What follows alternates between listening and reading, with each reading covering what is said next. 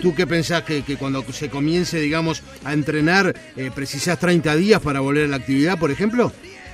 Como mínimo, como mínimo te digo. O sea, porque hay una semana que tiene que haber por lo menos de, introducción, introducción, de alguna evaluación, de test que no sean agresivos. Este, o sea, tenemos que ir entrando a, conocernos otra vez en algún aspecto, ¿verdad? Después otra semana de trabajos, aumentando la intensidad, eh, ya ahí comienza la coordinación futbolística. Y fíjate que sobre la última semana o la otra después del otro mes, o sea, la del día 35, pongamos, estar en condiciones medianamente buenas para poder competir. No es, no es fácil esto porque no, aparte te voy a decir algo, eh, no hay antecedentes. Esto es un tema de que no hay un antecedente, no hay un antecedente que vos decís, bueno, vienen de 20 días licencia o 15 días licencia, bueno, van a venir en determinadas condiciones, se hace la evaluación, algunos vendrán con un kilito más, acá no hay antecedentes.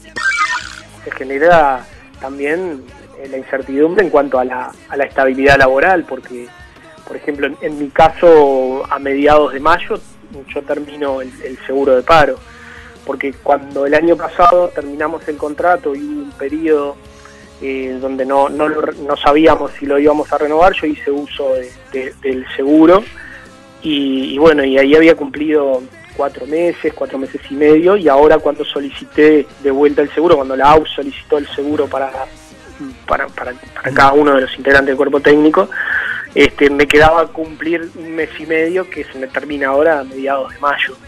Este, y no, no sé qué es lo que va a pasar.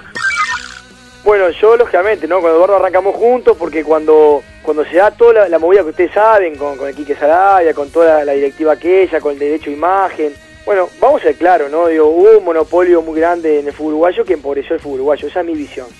Yo viví toda la etapa y, creo que en vez de ayudar en veintipico de años de televisación, eh, empobreció el fútbol uruguayo, ¿no? Porque estábamos más pobres que en la época mía, que yo ya es, es que hablar, ¿no? O sea, y la meta es volver a la actividad pero sanos y sin arriesgar eh, nuestra propia salud, nuestra familia ni el entorno, ¿verdad?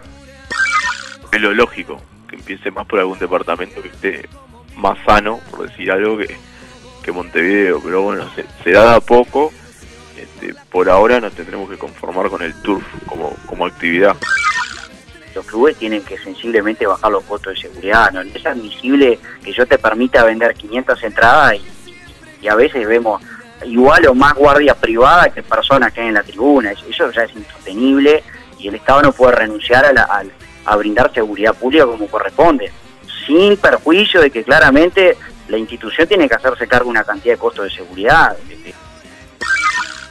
A nivel de elite versus población, Uruguay debe estar primero y todo esto el City lo ve. Y también ve que es un país muy estable para, invertir. Es un país con, normas claras, con el respeto a, las normas también, con una democracia que, que funciona muy bien. Hoy el presidente justamente hizo referencia a eso. Sí, no, yo ya lo dije en, la campaña del año pasado, estaba muy ocupado y ahora con la ley de urgencia, pero es algo que a mí me encantaría, poder hasta que el club, ponerle que el Sunderland tenga un club aquí afiliado.